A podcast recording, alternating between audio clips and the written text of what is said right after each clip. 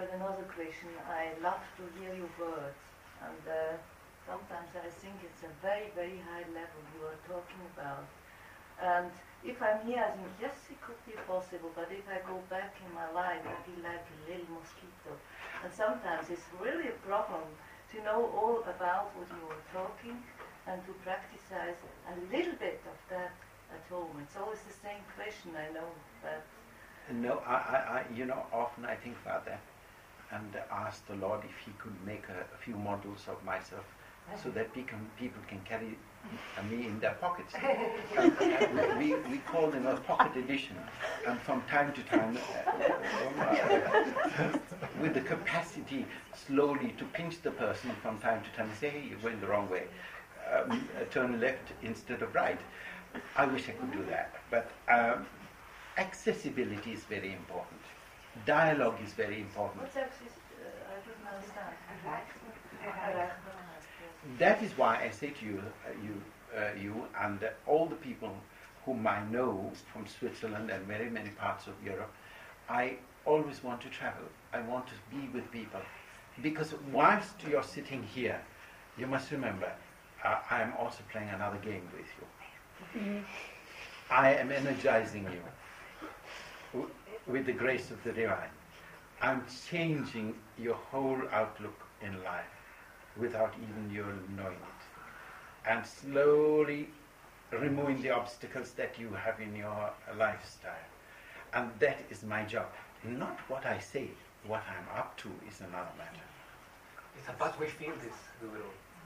And it's a problem, then I, I can understand Helen. This I, I can understand it. Coming back, so Helen, say come to well again, yes, yeah. to recharge. Yeah. But sometimes there's a period we you can't. We have to pack, so we can phone to you, you say. You can phone me, you can always approach me, you can talk to me, you can send me a letter, and uh, uh, still better just sit down quietly and say, Guru, where are you? Help! it rings. You are connected with me, you are connected with each and every one of us in this room through your divine form. Paramatma links us together, nothing separates us.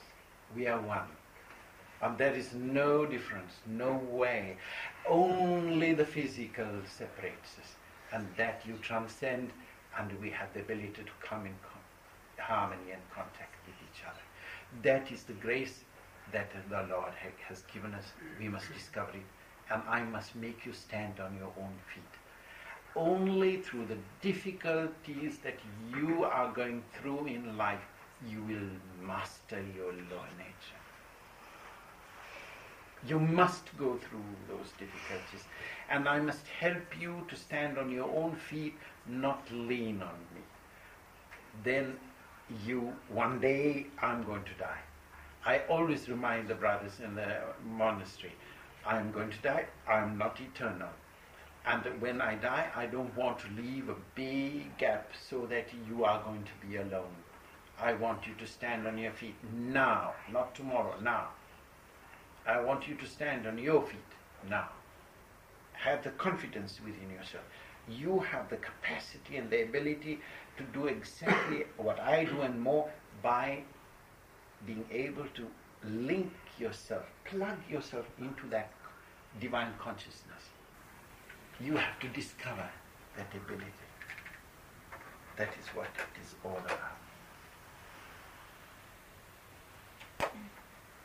something helps me sometimes.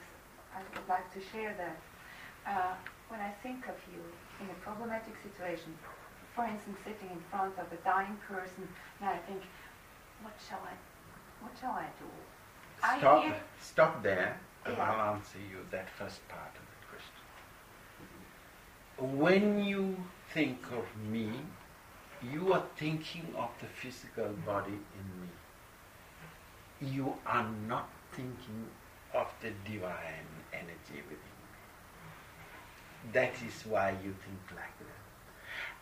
You immediately trigger that divine consciousness within me immediately and I that divine divinity within me comes to the assistance of you and that person.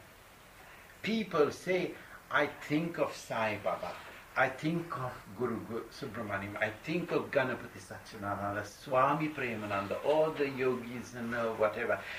They are the form, but within that form is the divinity.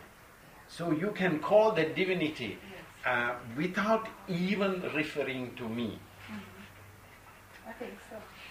Yes, but we, But we must have form, you know, Yes. to to know, and through this form, You discover. Yes. Okay, discover. but It's a good uh.